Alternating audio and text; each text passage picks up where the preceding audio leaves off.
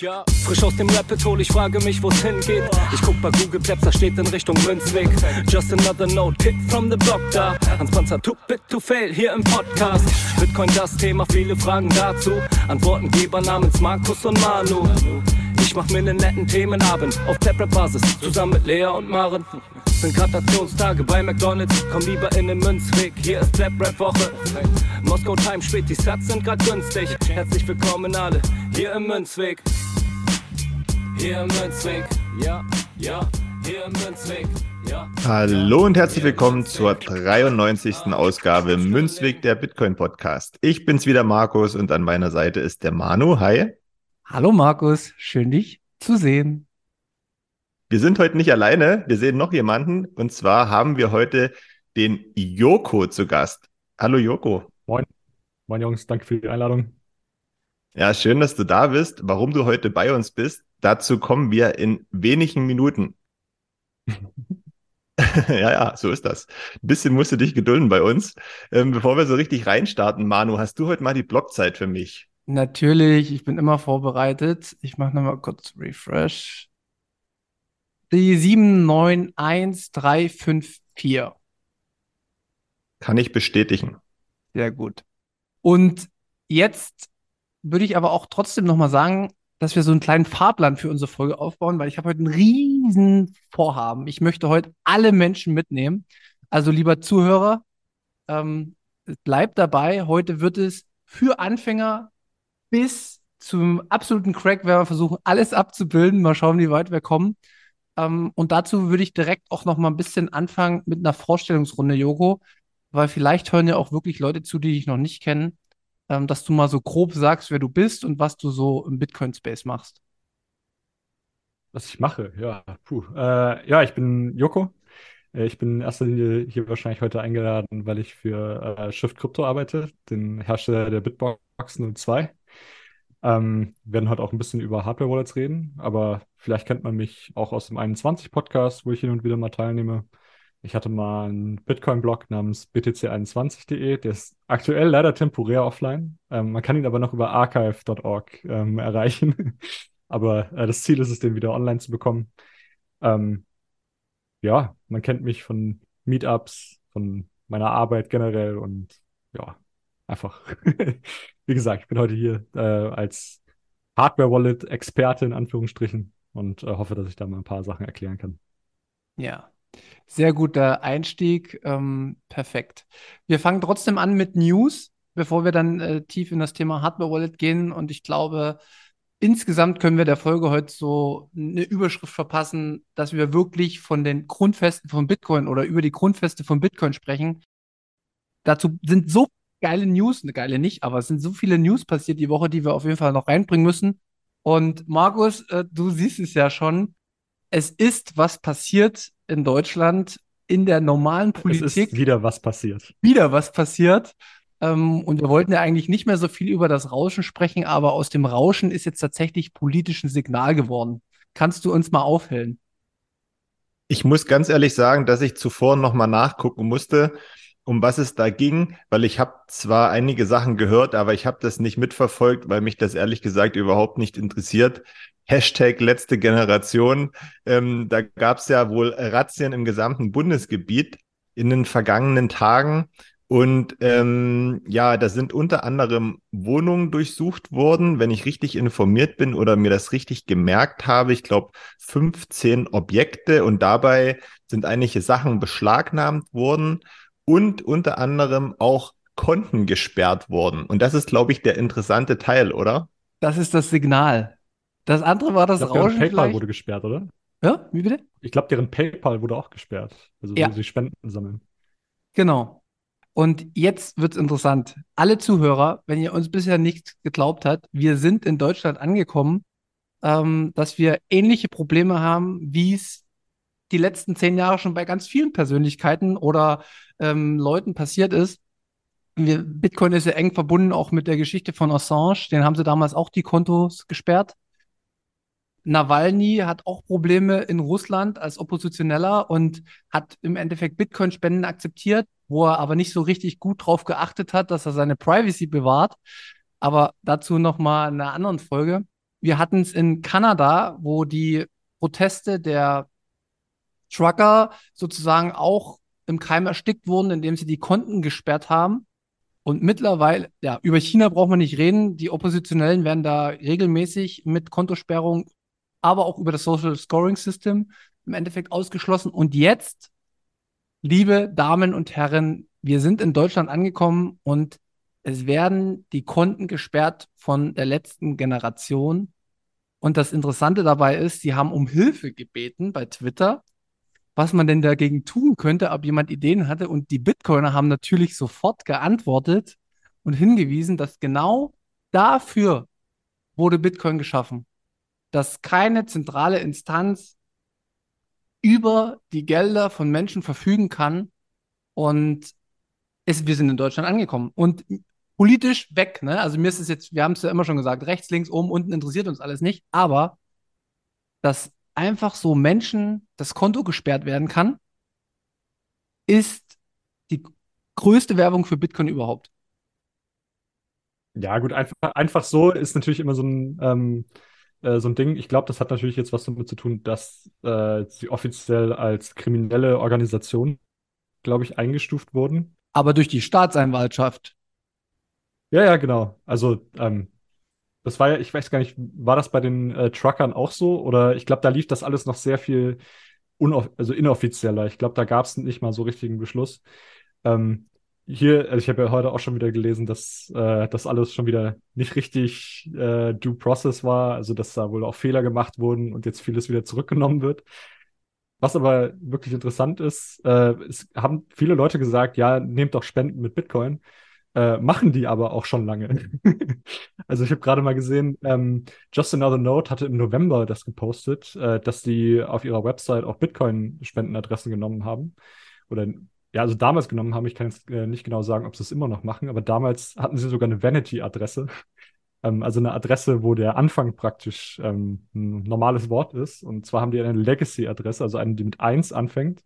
Und dann die äh, ersten paar Buchstaben sind Ätzte. Also sieht dann aus wie letzte, letzte G sogar. Mhm. Ähm, ganz vorne. Und da hat sich irgendjemand die Mühe gemacht und hat ein bisschen seinen Computer laufen lassen, bis er auf diese genaue Adresse oder den Adressanfang gekommen ist. Äh, ganz interessant. Eigentlich müsste ich mal äh, schauen, wie viel da drauf ist, aber ähm, ja, kann vielleicht ja einer der Schu Zuschauer mal schauen und in die Kommentare schreiben, wie viel BTC da drauf liegt.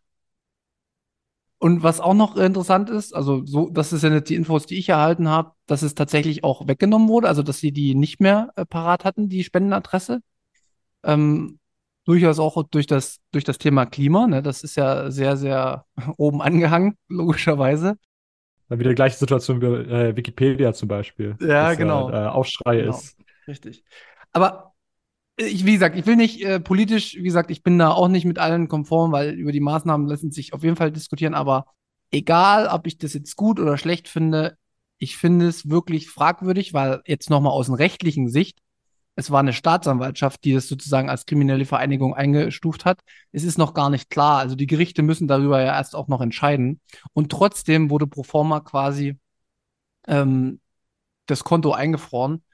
Und ich meine, man hat auch jetzt gesehen, wo die, wo die Gelder herkamen und sowas, aber trotzdem, also wirklich, eine bessere Werbung für Bitcoin gibt es nicht als diese Information. Und ähm, das wird uns in Zukunft auch noch betreffen. Und ich möchte eine Sache da wirklich noch mit rausgeben. Wann ist man selbst betroffen? Das ist immer die entscheidende Frage. Und da geht es nicht drum. Ich habe heute wirklich sehr interessante Diskussionen äh, gehabt.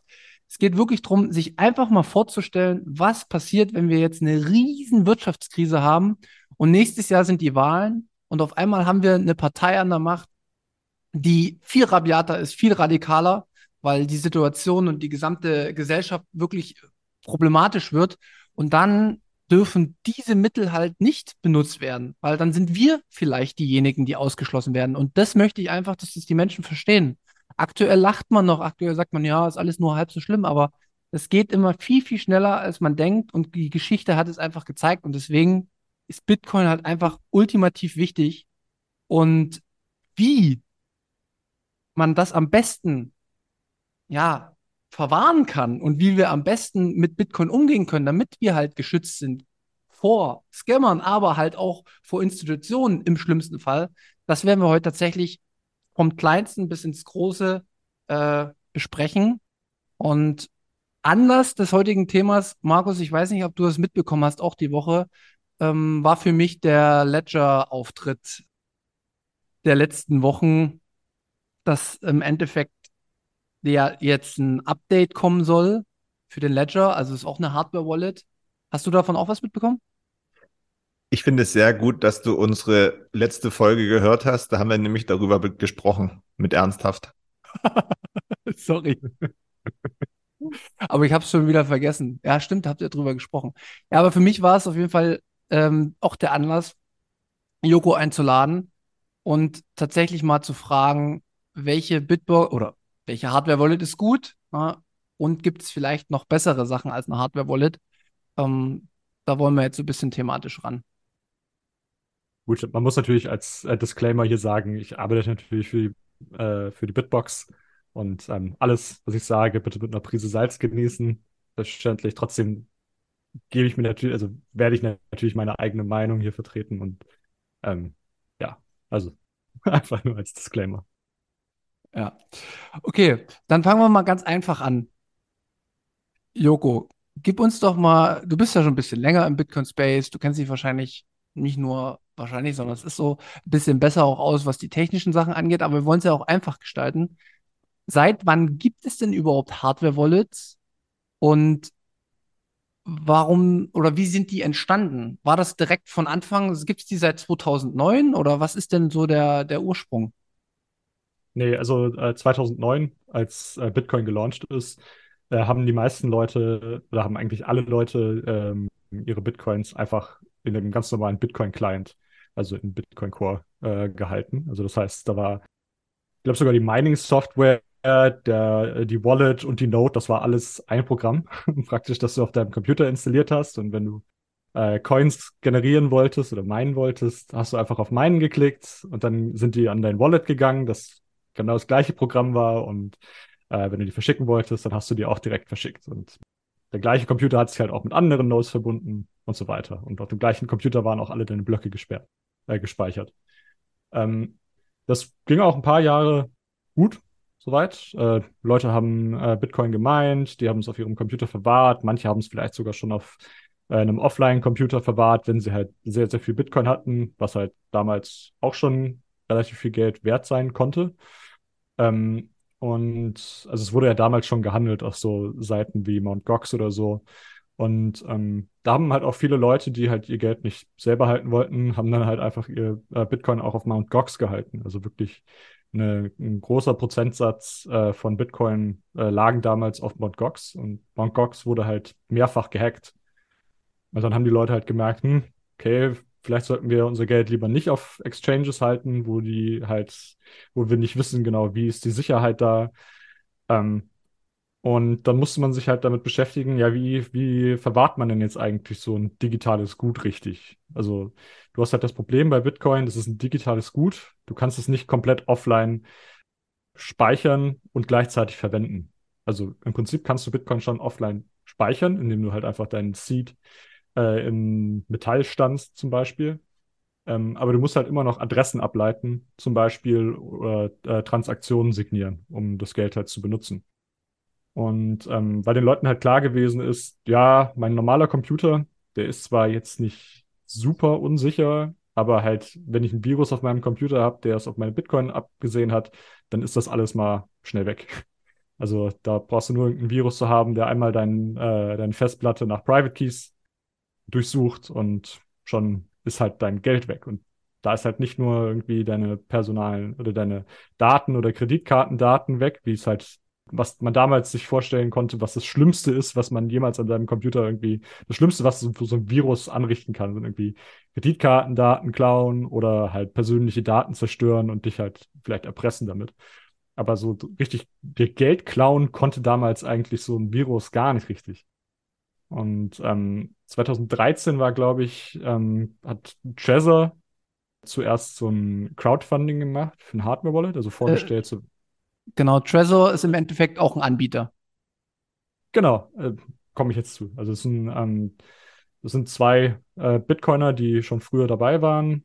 Ähm, und die haben halt gesagt, ja, hey, hier, wir haben eine Idee für so ein Gerät, was es wirklich einfach macht, äh, Bitcoin einfach zu benutzen und sicher zu halten. Also praktisch so ein Mini-Computer, der nichts anderes machen kann, halt als äh, Adressen zu generieren, deinen Seed aufbewahren und ähm, halt Transaktionen zu signieren. Und ähm, 2013 haben die halt Crowdfunding gemacht. Ich glaube, damals war der Preis ungefähr bei, also für ein Gerät bei einem Bitcoin. Und ähm, genau, also hatten wohl äh, relativ viel Erfolg damit. Ähm, das Gerät kam dann auch 2014 raus, soweit ich weiß, also ein paar Monate später. Kurz darauf kam auch der erste Ledger raus. Ähm, das ist nicht der Nano S, das war ein anderes Gerät. Mir fällt der Name nicht ein. Ich glaube, Ledger Blue oder so hieß der. War ein Gerät ohne Display, meine ich. Ähm, und war, das war tatsächlich auch eine ähnliche Zeit, wo äh, mein Chef Douglas Buckham auch angefangen hat, sich Gedanken über Hardware-Wallets zu machen und äh, angefangen hat, mit Jonas Schnelli halt die Bitbox 01 zu entwickeln. Die kamen erst ein paar Jahre später raus, also ähm, ich glaube 2013 oder so hat er angefangen, äh, das zu planen, aber letztendlich äh, ausgeliefert wurde die erst 2016, soweit ich weiß. Ähm, also Ledger und Trezor waren definitiv äh, vor unserem Wallet auf dem Markt. Ja, dann konnte man halt wirklich sicher äh, und ziemlich einfach größere Summen an Bitcoin verwahren. Weil damals gab es halt auch schon ziemlich viele Leute, die viel Bitcoin hatten und das halt irgendwie sichern wollten und das halt nicht in Hände von anderen geben wollten. Und jetzt hol auch nochmal auch ähm, alle Zuhörer ab, die vielleicht jetzt neu vielleicht in den Space auch kommen, weil sie immer mehr von Bitcoin hören. Diese USB-Stick, sagen ja viele, ja? diese Hardware-Wallet, mhm. ist ja sehr, sehr einfach konzipiert und es geht im Endeffekt ich will es wirklich einfach machen, ja nur um die Verwahrung der 24 Wörter. Ja, es geht nicht nur um die Verwahrung per se. Mhm. Es geht auch darum, äh, dass du halt was mit den 24 Wörtern machen, ähm, machen kannst. Also zur Verwahrung der 24 Wörter kannst du wirklich einfach, da ist wahrscheinlich das Beste, einfach eine Stahlplatte oder sowas. Halt sowas wie ein Seed-Ohr, ein Kryptostil, äh, sowas. Aber das hilft dir ja nichts, wenn du auf einmal wieder Bitcoin empfangen willst oder äh, Bitcoin irgendwo hinschicken willst. Dafür brauchst du halt ein elektronisches Gerät, was halt diese Algorithmen äh, benutzen kann, diese elektronischen Funktionen äh, nutzen kann. Und äh, da willst du halt ein Gerät haben, was sonst wirklich nichts anderes kann. Halt, was nicht irgendwie im Internet surfen kann, was Videos abspielt oder Computerspiele spielen kann. Weil all diese Funktionen, wenn du halt einen äh, normalen Rechner hast, all diese Funktionen können irgendwie Fehler beinhalten, die es anderen möglich machen, auf das Gerät zuzugreifen. Und ähm, damit wir das halt bei einem Hardware-Wallet möglichst ausschließen können, versuchen wir es halt, den Code so klein wie möglich zu halten. Halt einfach zu sagen, okay, es gibt hier diese drei, vier Funktionen, die dieses Hardware-Wallet machen kann.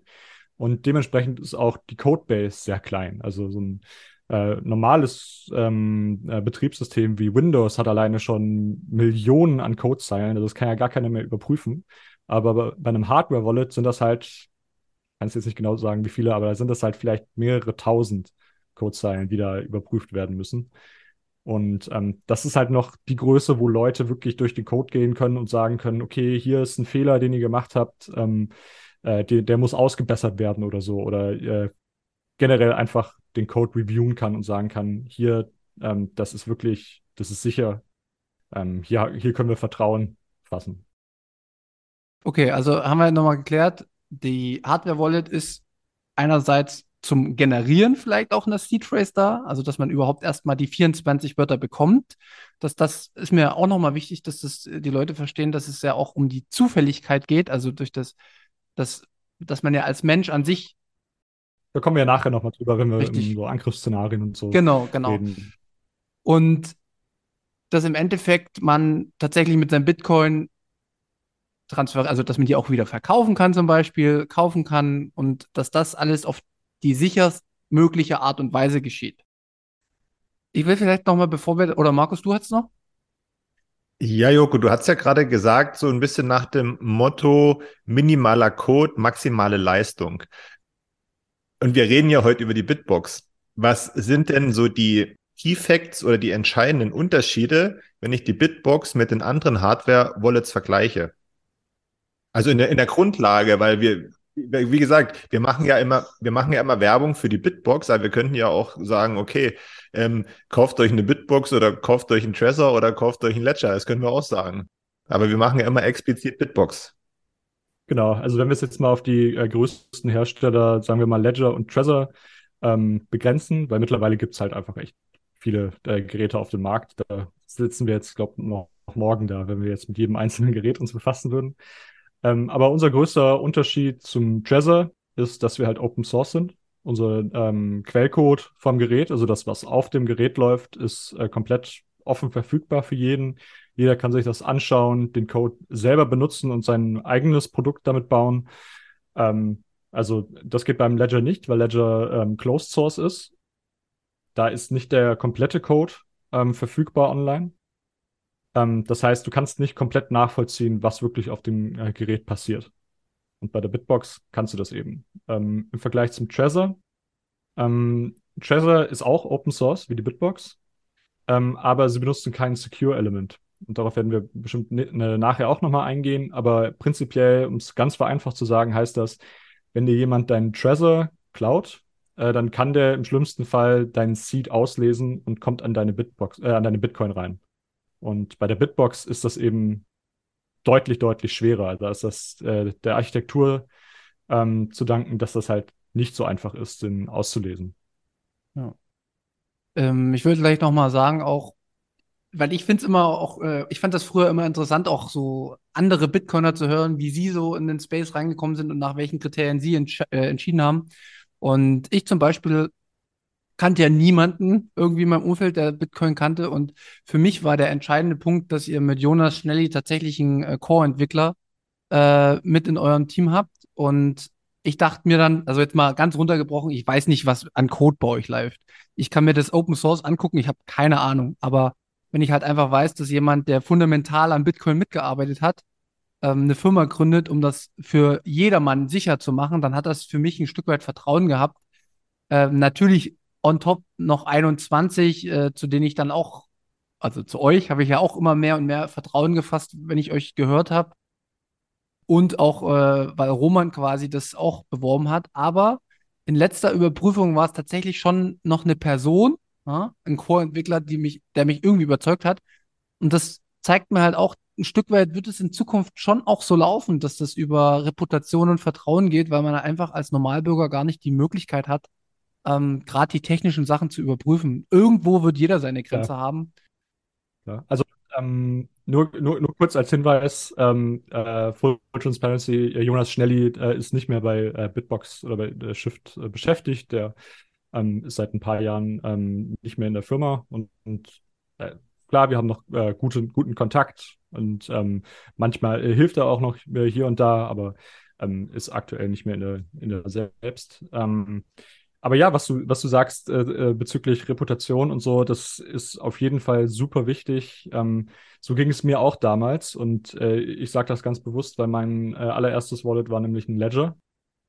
Das lag auch daran, weil es damals, glaube ich, noch keine Bitbox 02 gab, beziehungsweise sie noch nicht, noch nicht so bekannt war. Aber auch daran, weil halt bei Ledger ist das so krass, äh, das ist der größte Hersteller auf dem Markt. Und äh, wenn du natürlich nicht viel Ahnung hast, dann vertraust du erstmal dem, was die meisten Leute benutzen, weil wenn die meisten Leute was benutzen, dann kann es ja gar nicht so schlecht sein. Ähm, dass das doch anders sein kann, das haben wir natürlich jetzt in, in der letzten Zeit gesehen, dass halt so eine Reputation auch schnell mal Dellen kriegt und ähm, dass es da halt auch äh, die Chance gibt für andere Marktteilnehmer sich zu behaupten. Und ähm, ich finde, äh, im deutschen Markt oder äh, auch im äh, weiteren europäischen Markt, da sind wir ähm, mit der Bitbox schon sehr gut. Sehr viele Leute kennen die Bitbox und benutzen sie auch und empfehlen sie weiter. Wir haben einen, ein riesengroßer ähm, Teil unserer Kunden ähm, empfiehlt die Bitbox auch weiter. Also wir haben ganz, ganz, ganz wenige Leute, äh, die sich eine Bitbox kaufen und sagen, nee, du, das, das mag ich gar nicht. Also das würde ich keinem empfehlen. Das passiert wirklich äußerst selten. Kann man übrigens bei uns auch beim äh, Trustpilot Score zum Beispiel mhm. äh, nachvollziehen. Also wir haben äh, in der Industrie, soweit ich weiß, den größten Trustpilot Score von irgendwie 4,8 von 5 Sternen und ähm, weit dahinter kommen die, die anderen großen Hersteller. Und das zeigt uns halt auch, dass diese, diese Reputation im europäischen Markt bei uns schon echt mittlerweile sehr gut ist. Und äh, wenn ich jetzt wahrscheinlich in den Markt kommen würde für ein neues Hardware-Wallet, würde ich wahrscheinlich auch als erstes Wallet die Bitbox nehmen. Nur damit wir es äh, wissen, die Kritik von mir kommt am Ende, also bleibt dran. Ich habe noch zwei, drei Punkte, die ich auch definitiv im Podcast loswerde. Wer uns hört, der weiß, dass man hier nicht nur mit Lob davon kommt. Äh, aber das machen wir zum Ende, weil ich, ähm, das ist ja auch eine sehr individuelle Sache. Äh, und ich möchte auch, dass die Zuhörer dranbleiben. Nein, nein, ich meine ich mein, ich mein ja auch nicht, dass es keine Kritik gibt. Ich meine, dass es wenig Leute gibt, die sie nicht weiterempfehlen. Also, das ist ja mit jedem Produkt so. Ich will mal noch kurz dazwischen hauen, weil mir kam nämlich jetzt gerade die Frage in den Kopf geschossen, als du gesagt hast, ja, ihr habt eine gute Reputation, ihr habt einen guten Score bei Trustpilot und ihr scheint da äh, ja ein gutes Produkt entwickelt zu haben. Aber es ist ja, oder man ist ja immer schlecht beraten, wenn man äh, am aktuellen Stand stehen bleibt und sich nicht darum kümmert, das Ganze weiter äh, äh, zu treiben und zu entwickeln. Jetzt hast du ja aber auch gesagt, ihr arbeitet nach dem Motto so wenig Code wie möglich. Was kann man denn dann für die Zukunft noch erwarten oder überhaupt tun, damit ihr nicht ähm, Stand heute stehen bleibt, sondern damit ihr euch sogar noch vielleicht verbessert?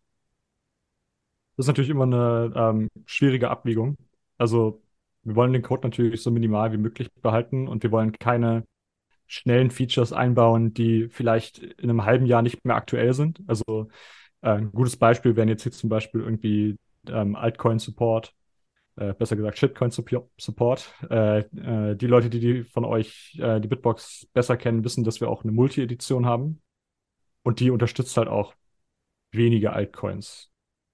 Und da ist definitiv unser Fokus nicht drauf. Also ähm, ist jetzt nicht so, dass wir jeden neuesten Shitcoin irgendwie supporten wollen, sondern das ist eher für die Leute im Markt gedacht, die halt sagen, ich bin jetzt neu hier, vielleicht bin ich noch kein Bitcoin-Maximalist. Ich würde mir noch kein äh, Wallet kaufen, das nur Bitcoin-only ist.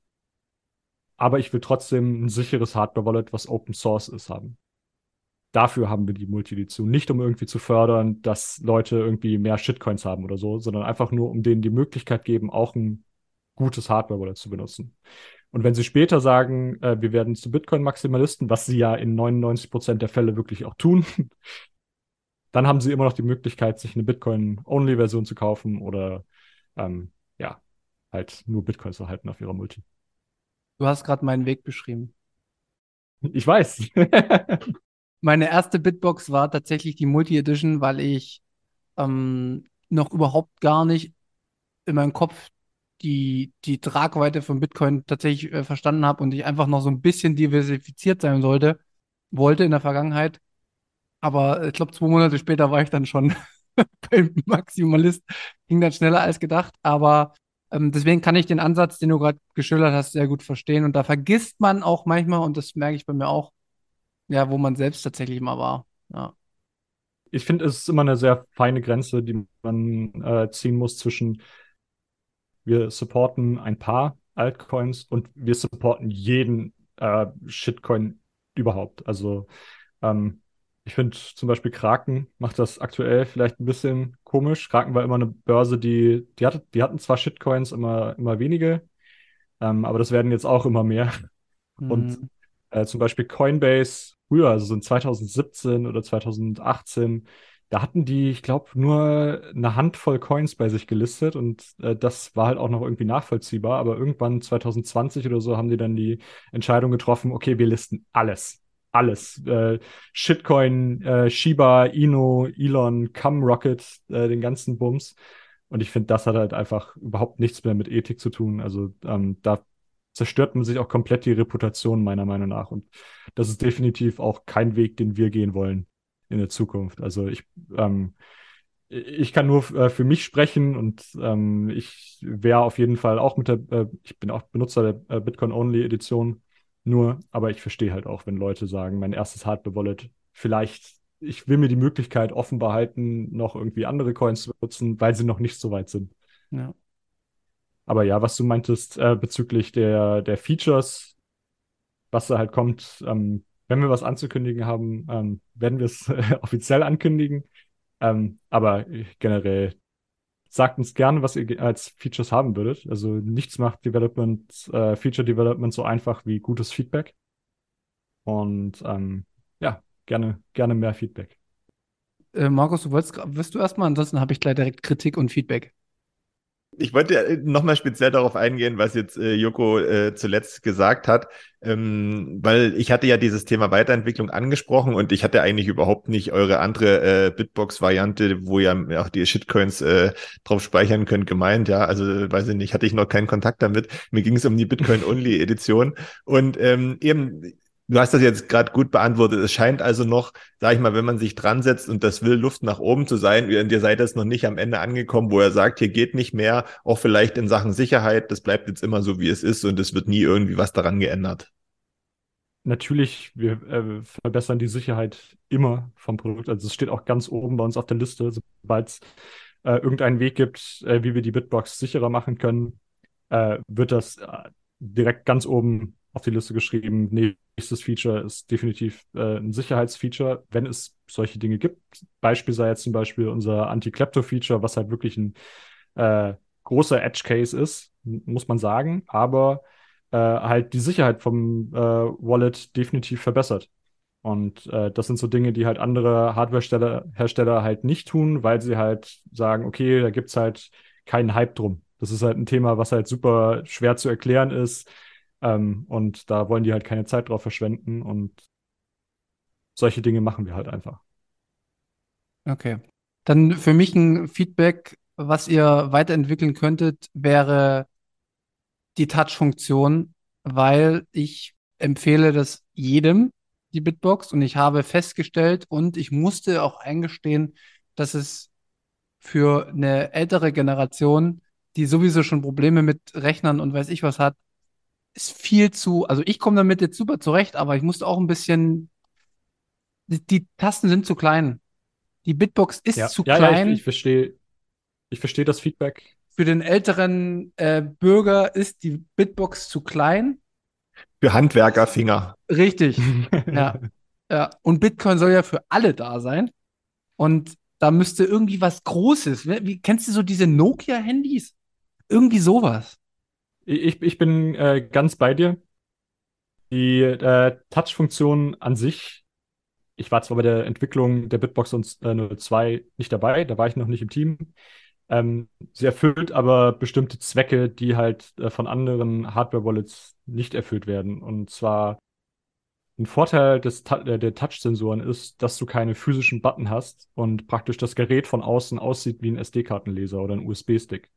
Das heißt, du hast keine äh, Knöpfe an den Seiten, die halt verraten, was für ein Gerät das ist. Wir haben äh, kein großes Branding auf dem Gerät, steht nirgendwo Bitcoin Hardware Wallet drauf und so weiter.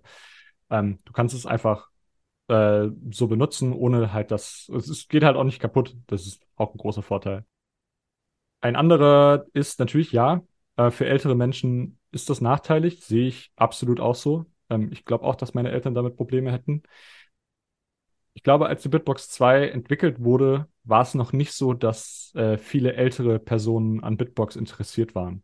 Also ich glaube, die Bitbox 02 kam 2018, ich weiß es nicht genau, 2019 irgendwann daraus. Aber auf jeden Fall war der Bitcoin noch nicht so ähm, so prominent, äh, wie es jetzt ist. Und aktuell, glaube ich, ich sehe schon mehr ältere Leute auch interessiert an Bitcoin, weil es halt viel mehr auch im Mainstream vertreten ist und so und mehr Leute auch dem ganzen Thema einfach vertrauen.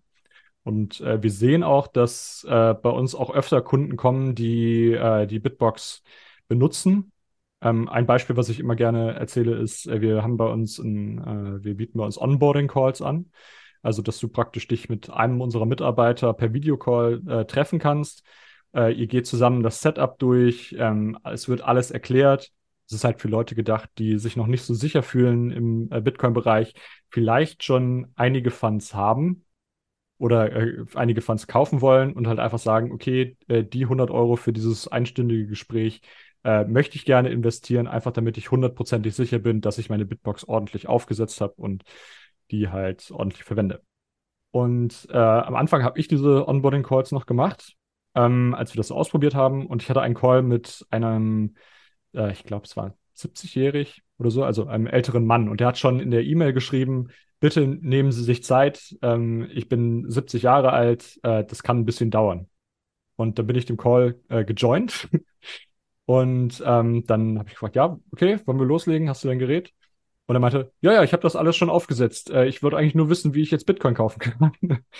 Und ähm, das, das zeigt halt, ja, ich verstehe viele Leute, ähm, die halt vielleicht auch nicht mehr so präzise Finger haben, können mit den Touch-Sensoren Probleme haben. Aber es gibt auch viele, äh, die das ordentlich hinbekommen. Und ich glaube, das Feedback werden wir definitiv bei einer Hardware-Revision auch berücksichtigen. Also ja. das, das hören wir immer wieder. Ich glaube, die Touch-Sensoren sind die, äh, ist das polarisierendste Feature der Bitbox, glaube ich. Also es gibt viele Leute, die absolut lieben, ich zum Beispiel. Ähm, aber es gibt auch viele Leute, die sagen, ich kann um Gottes Willen diese Touch-Sensoren nicht benutzen. Und das finde ich halt auch valide. Also ist halt einfach Geschmackssache. Ah, okay. Perfekt. Ähm, ich würde jetzt noch mal direkt eher so ins Grundsätzliche äh, von einer Hardware-Wallet eingehen, was ihr im Endeffekt in so einem Entwicklungsprozess eigentlich alles beachten müsst. Also so in Richtung Angriffsszenarien. Ähm, wir hatten jetzt gerade eben schon das Thema, dass es eine Multi-Edition gibt, also mit Shitcoins. Aber das ist doch schon der erste Angriffsvektor für so ein Hardware-Wallet, oder? So würde ich es nicht bezeichnen. Okay so ein äh, halt Multi, äh, Multi-Coin-Support sorgt zwar dafür, dass du wieder mehr Code hast auf der Hardware-Wallet, ich würde es aber definitiv nicht als Angriffsvektor bezeichnen. Also es ist halt ähm, wie andere Features auch, dass du ähm, halt mehr Code drin hast und es vielleicht schwerer zu identifizieren hast oder dass sich da halt irgendwie ein Bug einschleichen könnte, klar. Bei uns bei der Architektur ist das immer noch so, dass das ähm, sehr, sehr transparent ist. Also da ist bei anderen, äh, bei anderen Wallets ist immer unterschiedlich, wie diese unterschiedlichen Altcoins gehandelt werden, also oder behandelt werden im Betriebssystem des Geräts. Und ähm, ja, das, ich würde es definitiv nicht als äh, Schwachstelle bezeichnen. Ja, aber was man alles beachten muss, ich habe mir jetzt hier auch ein äh, paar Dinge aufgeschrieben, ähm, und zwar ist es erstmal alles. Also muss einfach alles an dem Gerät muss irgendwie berücksichtigt werden von vorne bis hinten. Also das geht von der Herstellung her. Also wo wird das Ding hergestellt? Welche Komponenten benutzt man? Wie äh, wird das Ding designt? Also generell einfach der komplette Entwicklungsprozess äh, muss berücksichtigt werden, der Herstellungsprozess. Die Supply Chain, wo werden die Komponenten herbezogen? Was, was sind das für Komponenten? Wie werden die verifiziert? Lieferung, wenn die Dinger mal gefertigt sind, wie kommen die überhaupt beim Endkunden an?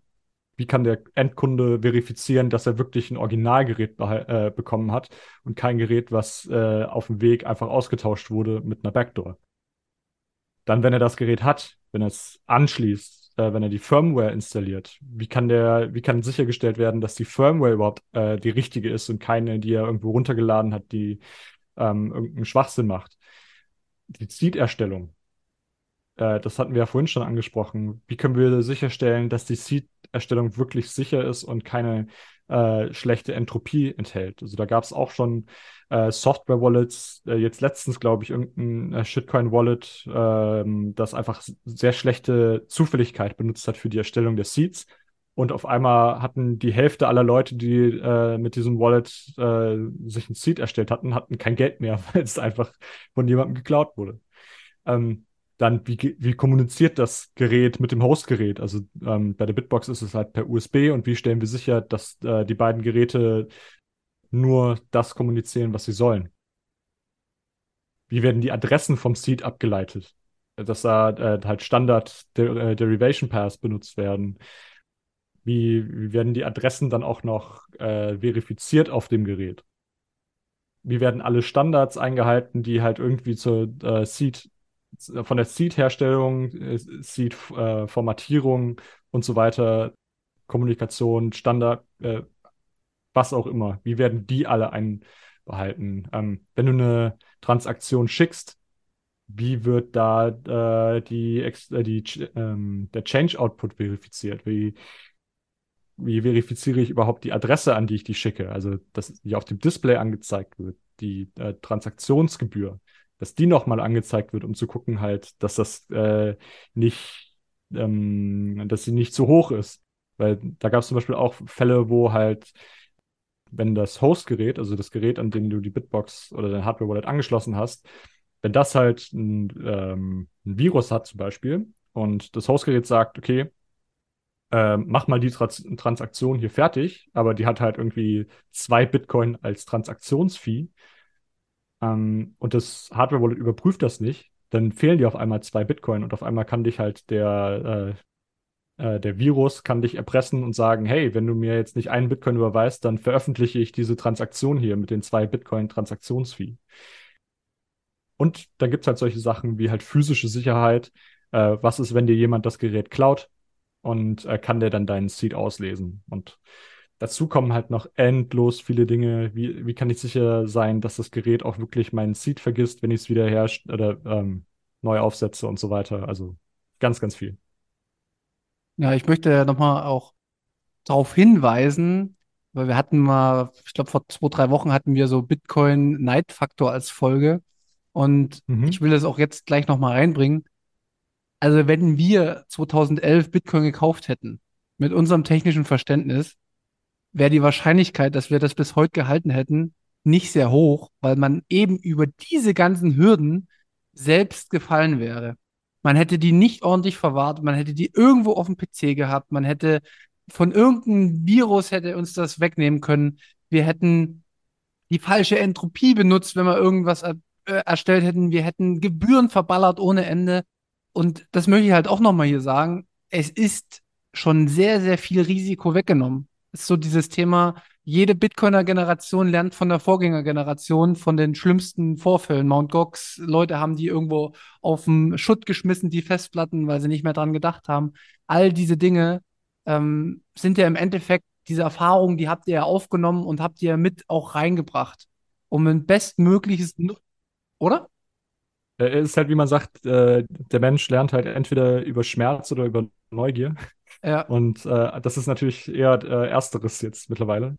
ja. Und ähm, das ist auch, das ist auch das, was wir öfters sehen. Also immer, wenn so äh, Dinge kommen wie jetzt zum Beispiel der FTX-Kollaps oder irgendwelche Schwachstellen bei anderen äh, Herstellern, genau zu diesen äh, Zeitpunkten sehen wir einfach den größten Absatz bei uns. Also äh, dann, wenn halt FTX gerade pleite geht, dann sehen wir die Leute, die sich schon seit einem Jahr sagen, oh, eigentlich brauche ich mal ein Hardware-Wallet, aber die schieben das halt dann immer auf. Äh, und dann merken sie, oh, okay, jetzt muss ich aber wirklich eins kaufen. Und Mhm. erst dann wirklich lernen sie, dass sie ihre Bitcoin selber verwahren müssen und auch sicher verwahren müssen. Ja, also das ist nur so lernt der Mensch. Ja, du hast jetzt gerade alle ähm, Risikobereiche angesprochen, ähm, von den Virus über physische Sache, dass das nicht weggenommen werden kann. Ich will direkt mal die Frage, die mir im Kopf ist, loswerden. Könnt ihr euch denn sicher sein, dass die Bitbox sollten, sollte sie durch irgendjemanden beschlagnahmt werden, vielleicht äh, FBI in den USA, dass die in fünf Jahren, die jetzige, die ich jetzt zu Hause habe, in fünf Jahren auch noch sicher ist vor der Forensik von Ermittlungsbehörden? Also, da, ich würde mal gern auf diesen Secure-Element zu sprechen kommen, was quasi beim Trezor nicht mit drin ist, aber was bei der Bitbox mit drin ist. Ähm, Hintergrund der Geschichte. Ähm, bei, ich habe einen Artikel von vor drei Jahren gelesen, dass ein Trezor zum Beispiel durch eine Forensik von Ermittlungsbehörden der Seed, also die 24 Wörter, ausgelesen werden konnten. Also, äh, das ist ein äh, sehr interessantes Thema. Insgesamt oder allgemein gilt eigentlich, äh, es gibt niemals 100%ige Sicherheit. Niemals. Und jeder, der irgendwie sagt, unser Gerät, unsere, unsere Software ist 100%ig sicher, renn weg. Also das ist wirklich höchst unseriös und würden wir auch niemals machen und macht auch, machen wirklich sehr wenige ähm, Hersteller in diesem Bereich. Weil du weißt nie genau, was ist in fünf Jahren, wer, wer findet welche Schwachstellen und so. Und ähm, deswegen ist es halt auch so sicher, wie wir eben gerade schon meinten, so Sicherheit-Updates, sobald irgendetwas kommt, was halt irgendwie, ähm, was vielleicht ausgenutzt werden könnte, sowas halt möglichst schnell zu patchen. Um es jetzt nicht zu, nicht zu verkomplizieren. Ich denke schon, dass eine Bitbox wirklich der sicherste Weg ist, um Bitcoin zu verwahren. Es, es gibt keinen absolut sicheren Weg. gibt es einfach nicht. Es gibt keinen Weg zu sagen, okay, äh, wenn ich das und das mache, dann kann absolut gar nichts passieren. Ähm, aber es ist meiner Meinung nach der absolut beste Weg, den wir aktuell haben. Zum Trezor-Vorfall. Äh, ähm, oder was heißt Vorfall? Das ist, äh, wie du gerade schon sagtest, das ist schon mehrere Jahre her und es ist auch nicht nur das FBI gewesen, sondern äh, ich glaube, das war das Kraken äh, Cybersecurity Team, das damals diesen Fehler gefunden hatte äh, in, im Trezor Model One. Ähm, das ist deren günstigeres Gerät. Und zwar kann man da mit relativ günstiger Hardware, ähm, mit ein wenig Erfahrung, kann man den Seed auslesen vom Gerät. Ähm, nun muss man sagen, Trezor hat das Gerät nie so ähm, beworben, dass halt, wenn jemand das Gerät hat, dass der es nicht auslesen kann. Meine ich zumindest. Also ähm, insofern haben sie zumindest gehalten, was sie versprochen haben. Der Trezor selbst hat kein Secure-Element. Was ist ein Secure-Element? Ein Secure-Element ist ein Chip, der dafür gebaut ist, dass er nicht physisch ausgelesen werden kann. Also ein normaler Chip, so eine MCU, also ein Mikrocontroller, den kann man zwar in einen Modus schalten, wo gesagt wird, du kannst jetzt keine, keine Kabel dran löten und einfach auslesen, was auf dem Chip ist. Aber mit so einem Elektronenmikroskop und halt bestimmten Techniken gibt es da schon noch Wege zu sagen, wir gucken jetzt mal, was, was ist denn in diesem Chip eigentlich drin. Und ähm, bei dem Trezor, wie gesagt, die sind nie davon ausgegangen, äh, dass das Gerät selber physisch sicher ist. Ähm, aber da wurden halt jetzt Methoden einfach vereinfacht, äh, wie man das relativ schnell auslesen kann. Da gibt es auch ein gutes Video auf YouTube, äh, das ich euch empfehlen kann, irgendwie How I Hacked uh, 2 Million Dollar Hardware Wallet oder irgendwie sowas. Wir, wir verlinken es euch mal in den Show Notes. Ist wirklich sehr auch unterhaltsam ähm, gemacht. Wer Angst davor hat, und Trezor empfiehlt das äh, ihren Kunden auch, sollte eine Passphrase verwenden. Also einfach nochmal ein, ich weiß, viele mögen das äh, Wort und ich mag es auch nicht. Das 25. Seedword nennen das viele. Ich würde es so nicht nennen, aber ähm, praktisch ist es dann nochmal eine, eine Verschlüsselung für deinen Seed extra, den das Gerät halt nicht auf dem Gerät speichert, sondern das, den du jedes Mal eingeben musst, wenn du das Gerät entsperrst. Hat auch viele Nachteile, wie zum Beispiel, wenn du diesen, äh, diese Passphrase vergisst, dann wird es sehr schwer für dich, auf einmal wieder an dein Geld zu kommen, weil, wie gesagt, es ist nicht auf dem Gerät gespeichert. Aber das ist so deren Ansatz, wie sie sagen, okay, äh, wir haben jetzt keine physische Sicherheit vom Gerät selbst, benutzt am besten eine Passphrase und dafür können wir halt komplett im Source sein. Und ähm, ich habe jetzt gesehen, gestern kam wieder eine Nachricht raus, dass das Model T ähnlich äh, betroffen war, also dass jemand da den Seed auslesen konnte. Aber das war für mich einfach keine News, weil es ist schon lange bekannt, dass bei äh, Trezor-Geräten es einfach so ist, dass man die halt, wenn man die physisch hat, wenn man äh, die jemandem äh, klaut, dass man da halt an den Seed kommt, relativ einfach. Um, noch eine Frage zu diesem Secure-Element. Äh, du meintest, das äh, komplette Code, also wie die Hardware-Wallet programmiert ist, sozusagen Open Source ist. Also jeder kann sich das angucken, jeder kann Schwachstellen finden. Ist es bei den Secure Element auch so, dass das quasi Open Source ist oder widerspricht das an sich schon, dass eben das nicht Open Source sein kann, weil es ja dadurch dann auch wieder ähm, gehackt werden könnte? Also der Code, der selbst auf dem Secure Element liegt, der ist nicht Open Source, der äh, ist sehr Closed Source und da muss man halt auch äh, NDAs unterschreiben, um den benutzen zu können und so. Ob das Gerät mit Secure Element immer noch Open Source ist, hängt für mich stark davon ab, wie das Secure Element benutzt wird. Ein Beispiel. Bei Ledger äh, passiert praktisch alles, was irgendwie mit deinem Seed zu tun hat, passiert auf dem Secure Element. Also die Seed-Erstellung passiert auf dem Secure Element, die Transaktionssignierung passiert auf dem äh, Secure Element und auch die Adressableitung meines Wissens äh, passiert auf dem Secure Element. Das heißt, es passiert alles in einer Blackbox, wo du nicht weißt, was passiert. Äh, bei der Bitbox ist es so, wir haben zwar ein Secure Element, aber all die Dinge wie äh, Adresserstellung, äh, Transaktionssignaturen und ähm, Seed-Generation, das passiert alles nicht auf dem Secure Element, sondern auf unserem Mikrocontroller, auf dem Open Source Code läuft.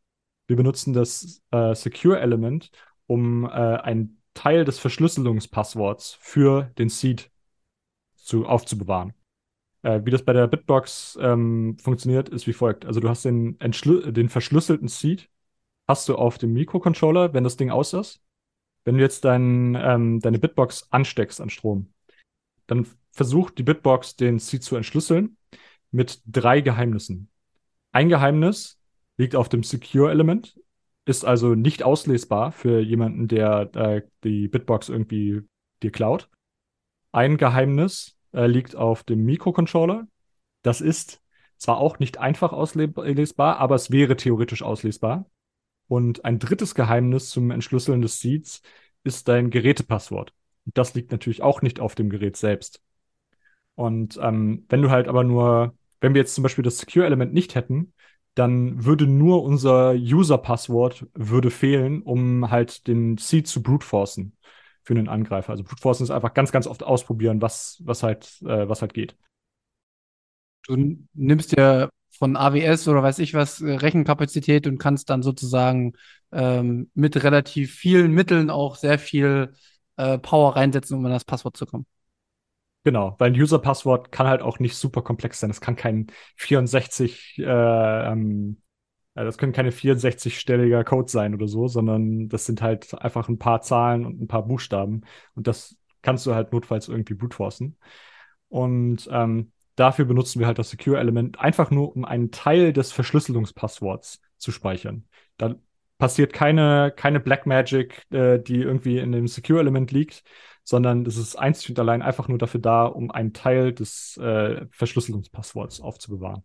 Das Secure-Element lernt niemals, was ist mein Seed, äh, welche Transaktionen werden signiert und so weiter, sondern äh, das einfach nur da, um äh, gefragt zu werden, hallo, was ist dein Code? Ähm, und das gibt dann den Code wieder raus. Äh, ich finde es auch immer ein bisschen ärgerlich, wenn Leute dann sagen, äh, ja, du benutzt aber ein Secure-Element, das kann ja, ihr seid ja gar nicht Open Source. Ja, aber unser, äh, unser Display ist auch nicht Open Source. Die Knöpfe, die irgendeine Hardware-Wallet äh, benutzt, sind auch vielleicht nicht Open Source komplett. Also wo, wo zieht man denn die Grenze? Also für mich ziehe ich die Grenze da, wo ich einer Komponente vertrauen muss. Hm bei uns ist es definitiv so, dass dem Secure-Element nicht vertraut wird. Du meintest ja, nichts ist perfekt, nichts ist sicher. Aber mir geht es nochmal drum um die Erstellung des oder die Generierung der Seed Phrase. Wie wird denn die Entropie bei euch erstellt? Und wie sicher ist das im Vergleich zu anderen Hardware-Wallets? Und jetzt kommt für mich der entscheidende Punkt. Äh, wie sicher ist das vielleicht, um noch einen Schritt weiter zu gehen, dass ich zum Beispiel einen Seed-Signer oder sowas mir demnächst anschaffe und einfach nur für die Verwahrung, ja, für, für, für mein absolutes, ja, was ich, was ich nicht die nächsten zehn Jahre anfassen will, um da einfach zu 100% sicher zu sein. Wäre das eine Weiterentwicklung für mich oder würdest du sagen, das ist schön für dich zum Testen, wie du die Münzen legst oder die Würfel rollst oder whatever, aber hat an sich von der Sicherheit keinen Riesenmehrwert. Hm. Ähm, also äh, grundsätzlich lässt, lässt sich erstmal sagen, du kannst der Bitbox, äh, du kannst auch für die Bitbox kannst du Münzen flippen und dann am Ende einen Seed erstellen und den dann in die Bitbox importieren. Also das stellt ja, steht ja auch bei der Bitbox frei. Du musst nicht den Seed benutzen, den die Bitbox dir erstellt. Ähm, wie funktioniert bei uns die Seed-Erstellung? Wenn du die Bitbox fragst, äh, erstell mir bitte einen Seed, dann benutzt die mehrere ähm, Quellen der Entropie, also der, Zufall ist, äh, der Zufälligkeit. Das ist einmal äh, ein Entropie-Generator, also ein True Random Number Generator, der auf dem Secure Element liegt. Der wird einmal gefragt, gib mir eine zufällige Zahl. Vereinfacht gesagt. Äh, dann ein True Random Number äh, Generator, Generator auf der MCU. Das äh, sagt auch, gib mir eine Zahl bitte. Dann fragt die Bitbox dein Hostgerät, also den Computer, äh, mit dem du verbunden bist oder dein Handy, hey, gib mir auch mal bitte eine zufällige Zahl. Plus, dann kommt noch dazu dein Gerätepasswort, was du eingegeben hast. Und das gibt nochmal Zuf äh, Zufälligkeit obendrauf. Und ähm, wenn du Zufälligkeiten miteinander verbindest, dann hast du, erhältst du immer äh, eine bessere Zufällig äh, Zufälligkeit. Du hast nie äh, also es ist nie der Fall, dass wenn du praktisch eine gute Zufälligkeit mit einer schlechten Zufälligkeit vermischt, dann wird es nicht schlechter dadurch. Also eine Entropie kann nicht schlechter werden, indem du in einer Vermischung praktisch eine schlechte mit einer guten verbindest. Das heißt, es ist immer äh, mindestens so gut wie die beste Entropie in der Mischung. Und dadurch, dass wir halt so viele verschiedene Quellen der Entropie benutzen, äh, können wir eigentlich schon ziemlich sicher sein, dass wir eine sehr, sehr hohe Zufälligkeit haben bei unserer Seed-Erstellung. Und nochmal, um auf die Frage zurückzukommen, der Seed seiner, wenn ich es wirklich mit meinen eigenen Münzen mache, wie, wie, wie schätzt du das jetzt? Also ich will jetzt, ich meine, du bist natürlich jetzt, du, hast, du bist biased mit deiner Firma, logischerweise, und aber trotzdem kannst du mir ja sagen, Mensch, äh, probier's doch mal. Äh, ist auf jeden Fall nicht schlechter, besser, weil mir fehlt es Nein, immer. also ich glaube, es ist schwierig, da was äh, falsch zu machen. Also wenn du ähm, ordentliche Münzen und ähm, ordentliche Würfel benutzt dafür, dann glaube nicht, dass das schaden kann. Ich glaube schon, dass das völlig in Ordnung ist, also wenn du das selber machst. Ähm, also ich, ich sehe da gar nichts Falsches dran. Wenn du, wenn du der Bitbox nicht vertrauen möchtest, dann ähm, würfel dein Seed gerne selber. Also es ist eigentlich nur eine Komfortfunktion, die wir anbieten, die Seed-Erstellung. Wenn du das nicht benutzen wirst, dann ähm, kannst du auch deinen eigenen Seed erstellen. Das ist ja, vielleicht ist es sogar besser, ja. Okay. Also ich bin jetzt kein Experte, wie hoch die genaue Entropie ist, wenn du selber Münzen wirfst. Also das hängt ja auch immer davon ab, wie ist jetzt so eine Münze äh, balanciert und so. Und ich, ich will ja auch gar nicht so ins Detail gehen, wie das dann tatsächlich äh, jetzt von der Wahrscheinlichkeitsrechnung her ist, sondern mir geht es eher so ein bisschen, ein bisschen drum, du hast ja gesagt, bei euch müssen ja auch ganz, ganz viele Prozesse beachtet werden. Ne? Du hast gesagt, du musst gucken, mhm. bei wem kaufst du die Teile ein, äh, wie wird das zertifiziert. Du hast den Open Source Code, du hast den Secure Element. Also man hat ja sehr, sehr viele Arbeitsschritte und ich habe das erst durch Bitcoin gelernt. Es ist halt nichts zu 100% sicher, richtig? Und ich mhm. liebe es halt eigentlich, mich immer mehr auf mich selbst zu verlassen. Und lieber habe ich die Scheiße selber gebaut, als dass die jemand anderes für mich gebaut hat und ich einfach abhängig gewesen bin. Ich glaube, das ist so mein Hintergrund. Und da muss ich aber halt auch gucken, und da muss man auch ehrlich sein, beim Seed-Signer muss ich dann aber auch schauen, wo kriege ich die Teile her, äh, wie baue ich das zusammen? Habe ich überhaupt die Ahnung, das zu überprüfen, wenn das dort vielleicht auch manipuliert ist? Umso größer das Thema wird, umso gefährlicher kann das ja auch werden. Und ich möchte einfach nur diese Abwägung für mich persönlich auf eine ordentliche also Weise. Selber, ähm, also, äh, wenn du jetzt davon sprichst, dass du dem Seed-Signer überlassen würdest, äh, dir einen Seed zu erstellen, ähm, dann würde ich definitiv sagen, nein. Nimm lieber die Bitbox, weil halt der Seed-Signer kein, keine eigene Hardware dafür hat. Ähm, ich dachte, du meintest jetzt praktisch selber Münzen flippen und äh, würfeln, ähm, praktisch, äh, um dir halt ein Seed zu erstellen.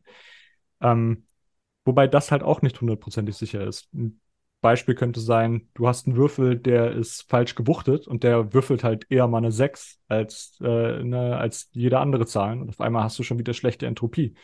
Das äh, ist auch, das ist genauso wenig auszuschließen, wie dass halt in der Seed-Generation bei irgendeinem Computer ähm, irgendein Fehler drin ist. Und da würde ich halt schon eher sagen, dass die Wahrscheinlichkeit bei einer Bitbox doch, äh, doch kleiner ist, dass da ein Fehler ist. Aber hm. ja, generell, das sind halt alles so mini kleine Wahrscheinlichkeiten, meiner Meinung nach. Es macht auch gar keinen Sinn, sich da jetzt viel zu viele Sorgen zu machen, meiner Meinung okay. nach. Wenn man sich wirklich um wenn man den Letz-, das letzte, die letzte Promille an Sicherheit haben will, ähm, dann braucht man wahrscheinlich Multisig, Multivendor mit Shared Custody. Aber auch da können Sachen schiefgehen. Also bei Multisig, gerade wenn du irgendwie ähm, den Deskriptor ver äh, verlierst oder die XPubs der einzelnen Teilnehmer, ähm, es, es gibt nichts Perfektes. Und das, das ist einfach immer so. Und äh, wir können zwar probieren, Dinge so gut wie möglich zu machen, aber ich glaube, Perfektion gibt es einfach nicht. Dann äh, kommen wir mal zu meiner größten Sorge, die ich bei Hardware-Wallets habe. Das sind nämlich sozusagen Angriffe durch Staaten, die nicht die Hardware-Wallet an sich angreifen, sondern die euch als Firma angreifen und das nicht öffentlich, sondern im Geheimen, dass man quasi Kontakt mit euch aufnimmt und sagt, pass mal auf, wir haben jetzt ein Riesenproblem ähm, Bitcoin wird zum Weltstandard, wir brauchen das aber. Und wenn ihr das jetzt den Kunden verratet, äh, dass wir jetzt ein Update machen, dann seid ihr am Arsch und geht in den Knast, whatever. Also du weißt, ich, ich spinne, aber du weißt, was ich meine. Und gerade durch das Ledger-Update kriegt man ja, das ist ja im Endeffekt eine offene Pforte für ganz viele rechtliche Dinge, dass man jetzt mittlerweile dann zu den Leuten sagen kann, ja, pass mal auf, du kannst deine Seed-Phrase nicht vergessen haben, weil du hast die gebackupt auf der Cloud und die kannst du wieder herstellen lassen. Also bitteschön Zugriff her. Ähm, wie seid ihr gegen sowas geschützt und wie habt ihr da euch aufgestellt? Also ich glaube, das ist auch ein ganz wichtiges Thema und wahrscheinlich auch das größte Thema äh, beim Ledger. Äh, wir haben uns ja vorhin darüber unterhalten, dass praktisch beim Ledger alles in so einer Blackbox passiert, halt das Signieren, das, die Seed-Aufbewahrung und so weiter, halt in, in diesem Secure-Element selber. Und äh, dementsprechend können halt Firmware-Updates, die äh, praktisch vom Hersteller gepusht werden, halt, wo der User sagt, hallo, ich möchte gerne dieses Update installieren, bleiben die halt nicht überprüfbar. Kann der User nicht scha schauen, welcher Code läuft denn jetzt auf dem Secure-Element selbst. Bei uns ist es so, dass er das machen kann. Also die Firmware-Updates, die wir anbieten, äh, sind komplett Open Source. Jeder kann sich genau den Code anschauen, was in dem Code selber passiert, kann den selbst kompilieren und selber sich aufs Hardware-Wallet flashen. Ähm, wenn man das nicht macht, dann vertraut man uns natürlich. Das ist, das ist klar. Und ich gehe auch davon aus, dass viele Leute äh, uns damit vertrauen. Aber wenn auch nur irgendwie äh, kleiner Prozentsatz oder 0,1 Prozent der Leute äh, den Code selber äh, auch nur ansatzweise überprüfen, ist halt einfach die Wahrscheinlichkeit, dass einer äh, diese Backdoor findet und dann ganz laut schreit, hier ist eine Backdoor. Und wir haben gesehen, wie schnell das bei Ledger passiert ist. Da hat äh, einer, da wurde das Update, wurde veröffentlicht und innerhalb von nicht mal einer Stunde äh, hat das Haus gebrannt. Also ich bin mir ziemlich sicher, äh, dass wenn wir so etwas in unserem Open Source Code äh, publishen würden, dass das sehr schnell auffallen würde und dass es äh, schnell genug wäre, um die meisten Leute davor zu warnen. Also mhm. ich, ich, glaube, mit Open Source Code und äh, zum Glück gibt es solche Leute wie EMSI, die immer wieder überprüfen, ähm, ob der Code auch wirklich dem entspricht, was wir veröffentlichen, ähm, kann das schon sehr, sehr gut ausgeschlossen werden ich, wie gesagt, ich bin immer schizophren, was so schizophren ist der falsche, äh, falsche Wort, oder? Paranoid. Ja, paranoid. Ähm, wenn ihr größer werdet, sagen wir mal, ihr habt jetzt Europa ganz gut als Marktteilnehmer ähm, verlegt und jetzt expandiert ihr in die USA, Australien, die ganze Welt. Umso größer ihr werdet, umso größer wird eure Angriffsfläche von Institutionen. Ähm, besteht trotzdem irgendwie die Möglichkeit, also in meiner Theorie, ne, ist, mein, ist meine Welt, besteht trotzdem irgendwie die Möglichkeit, dass Staaten irgendwie über ein Hinterzimmer bei euch das Secure-Element beeinflussen können und dadurch vielleicht die Seed-Generierung äh, beeinflussen, ohne dass man das mitbekommt, einfach weil sie ne, aus folgenden oder aus eben genannten Gründen, ja, die wollen jetzt irgendwie mehr Bitcoin haben und sich die wegnehmen oder keine Ahnung. Also da sind wir wieder bei dem Thema, äh, was ich eben gerade angesprochen habe bei der Seed-Erstellung. Also äh, das Secure-Element ist ja nur ein, äh, eine Quelle der Zu Zufälligkeit äh, zur Erstellung des Seeds, also eine von vier, äh, vier Quellen. Und ähm, ich hatte ja dann erklärt, dass die schlechteste Entropiequelle nicht ausschlaggebend ist, sondern die beste Entropiequelle. Also ja, okay. wenn auch wenn drei dieser Quellen gebackdort wären, wäre es immer noch ziemlich egal, weil halt eine Quelle immer noch total ähm, zuf äh, zufällig ist. Okay. Also ähm, das ist, meiner Meinung nach, ist das kein Angriffsvektor. Bei, bei anderen Geräten, die sich sehr auf das Secure-Element verlassen und zum Beispiel auch den Seed auf dem Secure-Element äh, speichern, da schon, meiner Meinung nach. Okay. Ja, ich bin erstmal mit meinen Fragen durch, Markus. Ja, ich habe jetzt die letzte Frage, die konnte ich gedanklich nicht richtig nachvollziehen, weil was macht das denn äh, für einen Sinn? Also welchen Anreiz haben denn Staaten, ob das jetzt in ganz Europa oder weltweit ausgerollt ist, die Bitbox, oder ob das nur auf Europa beschränkt ist und in anderen Ländern noch gar nicht, also klein versus groß? Das macht doch keinen Sinn. Wenn, dann müssen sie doch das Unternehmen angreifen, aber das Unternehmen verdient ja Geld dadurch, dass sie Bitboxen verkaufen. Das Unternehmen hält doch nicht die Funds der Kunden. Nee. Weißt du? Also das macht, würde ja keinen Sinn machen. Nein, aber äh, Beispiel äh, in China oder so ähm, ist es schon so, dass auch die Firmen und die großen Firmenchefs von, weiß ich nicht, äh, Alibaba oder sowas, die stehen schon unter Pressure und da kann durchaus auch bei Software immer was mit eingebaut werden, was dem Staat sozusagen mehr Kontrolle gibt. Und umso größer ein Player ist, und das kann man überall auf der Welt sehen, umso eher sind natürlich auch die Absprachen. Und du kannst dann als äh, Staat gehst du eher auf die Großen als auf die ganz Kleinen, weil sonst müssten sie ja, also die ist wieder der, der Punkt der Zentralität.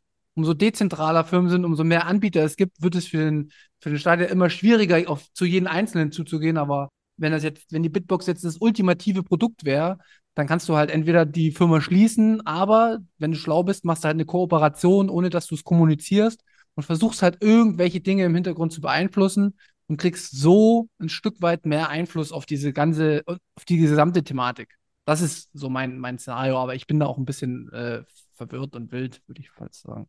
Genau. Äh, genau. Markus, hast du noch Fragen? Ansonsten würde ich zu den ähm, Fragen aus unserer Gruppe nochmal kommen. Der letzte Punkt, ich glaube, den sollten wir noch schnell, den kann Joko vielleicht auch schnell beantworten. Der passt ganz gut zu dem vorher besprochenen Thema. Wie seid ihr denn bei äh, Shift Crypto aufgestellt? Die Frage haben wir auch Bastian von Lipa gestellt, also hinsichtlich ähm, finanziellen Unterstützern, also Investoren oder so. Seid ihr da irgendwie beeinflusst oder seid ihr da völlig, völlig frei? Also wir sind komplett eigenfinanziert, wir haben keine Investoren im Hintergrund. Äh, meines Wissens sind wir da zusammen mit Trezor eigentlich die einzigen im Hardware-Wallet-Space, die kein VC-Funding drin haben. Meines Wissens. Okay, gut. Frage abgearbeitet. Ähm, Community-Fragen. Genau. Also das Secure-Element, das hat man besprochen. Das war auf jeden Fall ähm, ein großes Interesse, wie das bei euch angelegt ist. Ähm, die zweite Frage war, also ich bin da auch raus, ne, aber du kannst damit was anfangen. Du kannst da selber lesen. Das BIP 39, ist es ausreichend oder eher auf AE Seed umstellen, umsteigen? Du kannst da nochmal ein äh, bisschen einordnen. Also äh, AE Seed äh, wie auch immer es ausgesprochen wird, äh, ist der Seed-Standard, den äh, LND zum Beispiel benutzt. Ich weiß da ehrlich gesagt nicht so viel drüber, aber ähm, ich wäre schon dagegen, äh, die Seed, den Seed-Standard zu ändern, weil es ist schon sehr, äh, sehr wichtig, dass das Hardware-Wallet äh, bestimmte Protokolle und Standards einhält, weil ähm, sagen wir mal, in zehn Jahren haben wir ähm, willst du dein Wallet wiederherstellen und auf einmal kann niemand mehr was mit diesem komischen, obskuren ähm, Seed an, anfangen, weil der in irgendeinem komischen Format ist. Und du hast dir nicht ordentlich die Dinge äh, aufgeschrieben, wie genau du daraus jetzt die Private Keys ableitest. Ähm, von daher, ich selber sehe eigentlich gar keinen Grund, warum wir von BIP 39, also von den Standard 12 Wörtern und wie sie abgeleitet werden, weg sollten. Wenn es davon, äh, dafür irgendwann mal einen Grund gibt, vielleicht, aber ich sehe es einfach eigentlich sehr, sehr wichtig an, dass alle Wallets den gleichen Standard für Seeds benutzen, damit halt auch alle miteinander kompatibel sind. Also wenn, wenn einem später irgendwann die Bitbox nicht mehr gefällt ähm, oder halt äh, die Bitbox nicht mehr ordentlich funktioniert, was ja sein kann, theoretisch, dann soll der Kunde halt auch die freie Möglichkeit haben, äh, sich ein anderes Gerät zu benutzen. Also es kann ja sein, dass es in zehn Jahren Bitbox nicht mehr gibt und wenn wir jetzt unseren eigenen unseren eigenen Standard hätten, dann wären halt die Funds damit auch weg. Und das, das so sollte es halt eigentlich nicht sein. IAC äh, ist halt auch ein Standard, aber ich glaube, kein Hardware-Wallet benutzt den Standard, ehrlich gesagt. Und ich weiß, dass viele äh, da auch Probleme mit hatten ähm, bei LND, um bestimmte Funds wieder zurückzukriegen. Aber ich kenne mich ehrlich gesagt nicht genug aus mit dem Standard, um da jetzt äh, ab abschließende Meinung zuzubilden. Sehr gut. Dann zur nächsten und vorletzten Frage. Kannst du eine Aussage dazu treffen, ob es schon mal eine äh, Covert Nonce Attack gegeben hat? Und oder also weißt du, was ich meine? Ich, ich weiß es nicht. Ja, ich weiß, was er meint. Das okay. geht auf das Thema äh, Anti-Klepto an. Äh, genau bei einer Covert Nonce Channel Attack äh, ist es so, dass du es praktisch überhaupt nicht nachweisen kannst. Also es ist praktisch unmöglich, das irgendwie nachzuweisen, äh, dass das stattgefunden hat. Ich, ich weiß von keinem Fall und äh, weil man es halt auch eigentlich nicht beweisen kann. Ja, also ähm, was das Ganze ist, kann ich ja kurz mal erklären. Ja. Also es ist, es ist kein einfaches Thema. Das ist halt das, was ich vorhin meinte mit Anti-Klepto. Das ist Äh, kein super sexy Thema, ähm, was schnell erklärt ist, aber was halt trotzdem wichtig ist für äh, die Sicherheit deines Wallets. Und zwar, wenn du jetzt eine Transaktion schickst mit deinem Hardware-Wallet, dann muss diese äh, signiert werden. Und äh, dafür erstellst du halt eine Signatur und dafür brauchst du eine Nonce. Das ist eine, äh, eine zufällige Nummer, die du praktisch dafür benutzt. Die wird allerdings ähm, mehr oder weniger direkt mit in die Blockchain geschrieben. Und äh, in diese Nonce, also wie gesagt, die Nonce sollte eigentlich zufällig sein. Wenn jetzt aber dein Hardware-Wallet kompromittiert ist, also dein Hardware-Wallet-Hersteller hat zum Beispiel den Closed Source Code oder hat eine physische Sicherheitslücke in seinem Chip drin und die halt sagt, okay, auf einmal ist diese äh, Nonce nicht mehr zufällig, sondern sie enthält bestimmte Daten. Also praktisch für jede Transaktion stehen da gewisse Daten drin. Und die werden dann in die Blockchain geschrieben. Und auf einmal kann der Hardware-Wallet-Hersteller äh, diese Daten auslesen und sich da einen Seed wieder zusammensetzen. Über mehrere Transaktionen hinüber. Haben wir übrigens auch mehrere gute Artikel äh, drüber auf unserer Website, auf unserem Blog, also schiffcrypto.ch slash blog. Ähm, das ist eine sehr spezielle Attacke. Aber da geht es halt dann wieder um diese Promille Sicherheit, die wir haben. Und alleine die Tatsache, dass es theoretisch möglich ist, ähm, ist für uns Grund genug, das äh, als äh, Sicherheitslücke anzuerkennen und es halt mit dem Anti-Klepto-Protokoll zu fixen. Und ähm, was halt die Bitbox und auch das Blockstream Jade macht, ist, ähm, anstatt diese Zuverlässig, äh, die, ich sage jetzt schon zum zehnten Mal Zuverlässigkeit statt äh, äh, Zufälligkeit. statt diese Zufälligkeit äh, dem Hardware-Wallet selbst zu überlassen, äh, fragt das Wallet das Host-Gerät nach der Zufälligkeit. Und die beiden werden dann miteinander vermischt. Das heißt, er kann es nicht einfach, kann nicht einfach Daten praktisch in die Transaktion selber schreiben. Und ähm, wir wünschten, dass noch mehr Hardware-Wallets das unterstützen würden. Äh, besonders äh, solche, die halt äh, Closed Source sind, wobei würde es bei Closed Source überhaupt Sinn machen, weil du ja gar nicht nachvollziehen kannst, ob es das wirklich benutzt. Ja, ich, ich glaube, es würde trotzdem Sinn machen. Ähm, aber ja, ich, äh, es ist unmöglich, äh, das nachzuweisen, weil halt du kannst halt nicht schauen, ob wirklich diese Nonces komplett, ob die Daten enthalten oder nicht. Und ähm, wo für mich da das größte Potenzial für einen Angriff ist, ist, wenn du jetzt ein Hardware-Wallet-Hersteller bist und äh, du hättest gerne eine Exit-Strategie. Also wenn irgendwann, wenn es deiner Firma mal nicht mehr so gut geht, dann äh, sagst du halt, okay, puh, vielleicht, äh, wir haben jetzt all die Seeds von unseren Usern, haben wir. Und äh, vielleicht in fünf Jahren ziehen wir da halt einfach mal alles Geld ab. Oder nach und nach. Und es kann dir halt keiner beweisen, dass es halt wirklich äh, durch die Art Attacke äh, exfiltriert wurde. Und äh, in Tests wurde nachgewiesen, dass das äh, funktioniert. Also ich glaube, äh, Stepan Snigirev ähm, hatte das mal, hatte darüber einen Blogpost geschrieben, der auch sehr interessant ist und auch sehr ins Detail geht. Möglich ist es definitiv. Okay. Kommen wir zur letzten Frage und die muss ich reinnehmen, weil sie einfach jetzt noch mal ein bisschen auflockert. Äh, liebe Grüße an der Stelle an Subject. Ich soll dich nach dem Big Whoop fragen und wie das Ende von Monkey Island 2 interpretierst. Interpretierst. Darf ich gar nicht äh, so öffentlich sagen, aber ich habe Monkey Island 2 gar nicht gespielt. okay. Mein, äh, mein Avatar ist ja von äh, Curse of Monkey Island, also Monkey Island 3. Okay. Dann, dann haben wir das auch geklärt. Lieb, liebe Grüße, ich habe es äh, versprochen, obwohl er es dann doch nicht eigentlich wollte, die Frage, aber das lockert die Aber Sache. bitte schreibt mir in die Kommentare, ob äh, das Remake gut ist, ob man das spielen sollte. Ja, okay, ja, das, das kann man wirklich, äh, muss er machen dann auch, ja. Gut, also, ähm, was ist mir wichtig? Ich möchte einfach, dass jeder Zuhörer von uns auch weiß, dass das, was wir sagen, was wir gut finden, dass das nicht einfach nur sagen, sondern dass wir das auch tatsächlich sehr häufig geprüft haben. Ich verstehe nicht alles, was du sagst, ne? Also, weil das ist um sehr, sehr umfangreich alles, aber ich kann tatsächlich auch eure Website empfehlen und euren Blog, den ihr schreibt, ähm, auch die E-Mails, die Newsletter, die ihr sendet, finde ich gut. Ähm, Fühle ich mich zumindest abgeholt. Und ich wollte einfach die Folge heute auch mit dir machen, um wieder die größtmögliche Transparenz äh, aufzuzeigen, dass das kein Schwachsinn ist, weil mittlerweile, weiß ich nicht, habe ich schon 100 Leuten gefühlt eine Bitbox angedreht.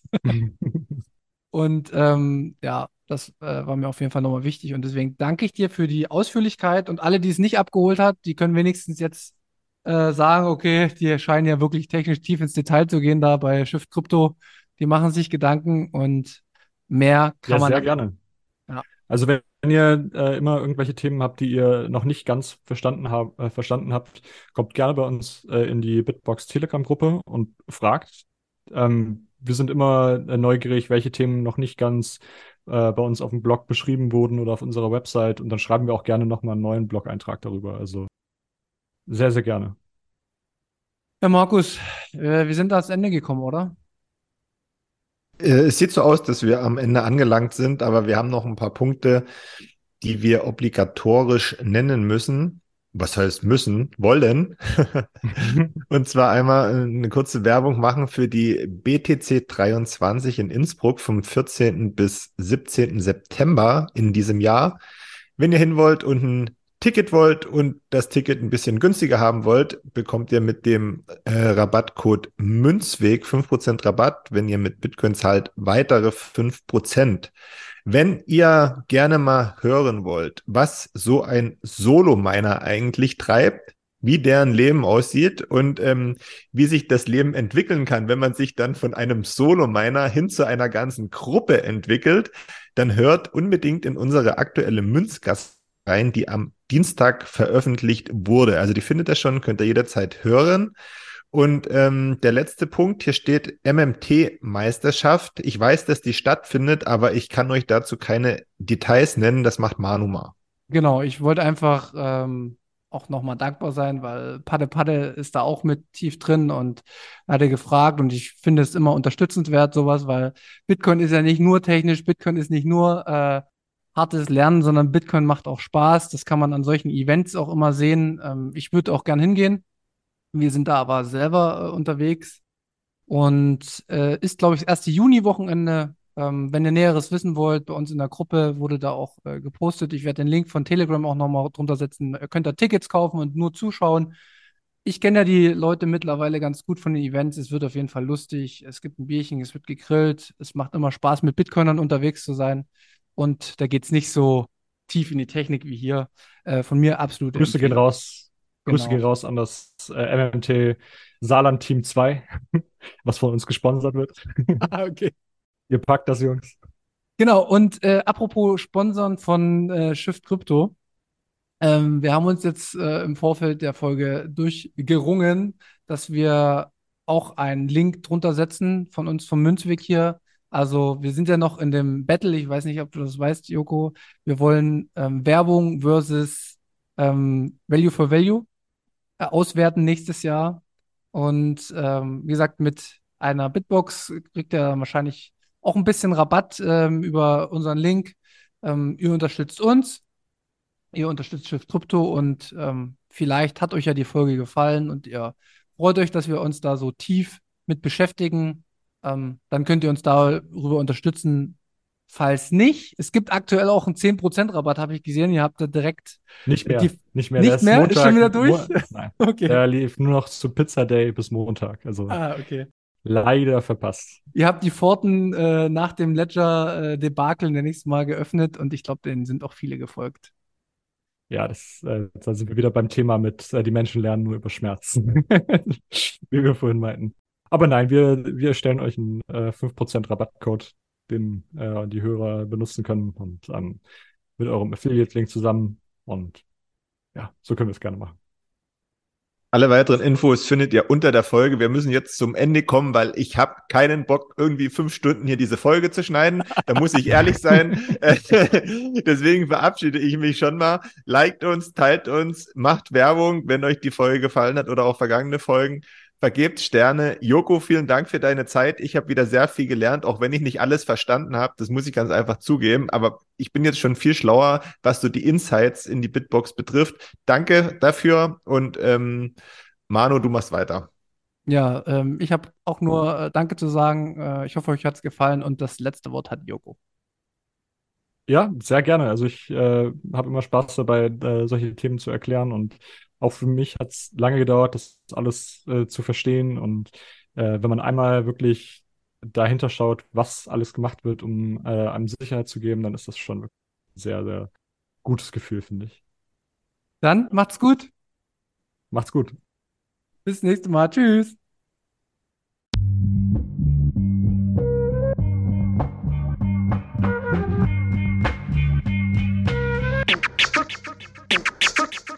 Frisch aus dem Rapid hol, ich frage mich, wo's hingeht. Ich guck bei Google Maps, da steht in Richtung Münzweg. Just another note, Kid from the block da. Hans Panzer, too bit to fail, hier im Podcast. Bitcoin das Thema, viele Fragen dazu. Antwortengeber namens Markus und Manu. Ich mach mir nen netten Themenabend auf Taprap-Basis, zusammen mit Lea und Maren. Sind Gratationstage bei McDonalds, komm lieber in den Münzweg, hier ist Trap-Rap-Woche. Moskau Time spät, die Sats sind grad günstig. Herzlich willkommen alle, hier im Münzweg. Hier im Münzweg, ja, ja, hier im Münzweg, ja, ja, hier im Münzweg, ah, ah, Orange Pilling. Es ist Pleb, Rap, Weed, Manu, Markus haben eingeladen, direkt angenommen, lassen die uns noch nicht zweimal sagen, was ist Bitcoin eigentlich? Lass es uns zusammen erfahren, Leas offene Fragen, er hat von Tubit und Maren. In der Münzgasse wird klar, worum es um Bitcoin geht, es sind die Individuen und was sie bewegt. Alles freiwillig für uns selber ausgewählt, freiwillig den Pfad verändert, weg von diesem Fiat-Weg. Im Münzweg ist unergründlich der Weg das Ziel, scheinbar endlos und kurvig, Flussverlauf von Nil. Das Wissensangebot mittlerweile unendlich viel, nur du löst das Oracle-Problem, denn du machst Bitcoin real. Pierce in einem Netzwerk, bleibst together strong, Synergie, Kettenreaktion wie atomare Bomben, meine Revolution, um friedliches Geld zu bekommen. Viele Münzwege führen zum Glück dezentral gewonnen. Hier Münzweg, ja, ja, hier Münzweg, ja, ja, hier im Münzweg, ah, ah, Orange Pilling. Ich sehe ein Blockzeichen am Himmel, Einsatz für den Doktor. Weilen großer Notfall, steig in den Helikopter. Adresse Münzweg 21, Orange Pilz im Medizinkoffer. Take off, Alter. Digga, Digga, Beat.